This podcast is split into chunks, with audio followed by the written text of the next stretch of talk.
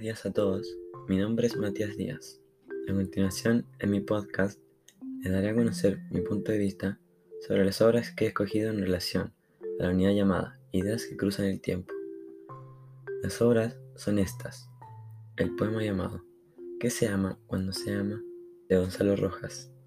La canción latinoamericana del grupo llamado Calle 13. Y por último, la película Historias Cruzadas como director de Tate Taylor.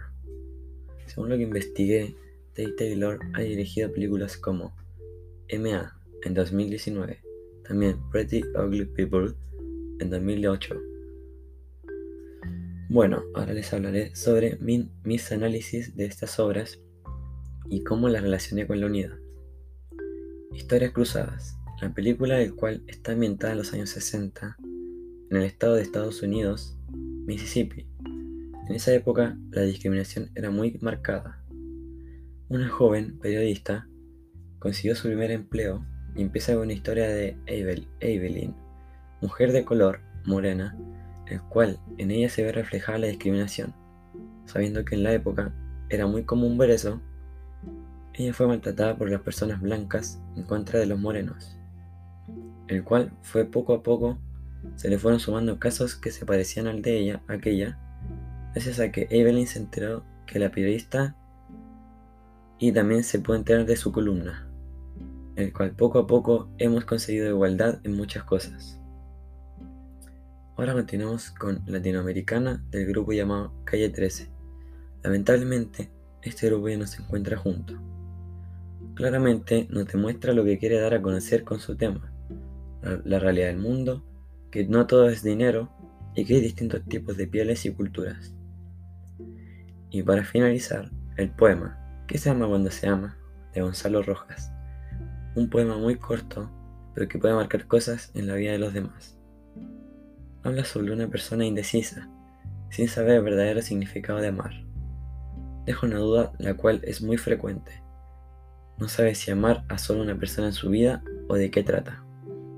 También toca a Dios, a mí dándome a conocer que para Él Dios es un ejemplo de un amor eterno y fiel. Para algunas personas podrán encontrarlo identificativo, ya que habla sobre bastantes cosas que son dudas de jóvenes de en el hoy en día. Ok, relacionando estas tres magníficas obras, las tres obras hablan sobre el amor propio y a reflexionar sobre la verdadera realidad de muchas personas. Un claro ejemplo es en la canción y en la película muestran que no todo es por los demás, también mirarse a uno mismo y poder darse amor propio.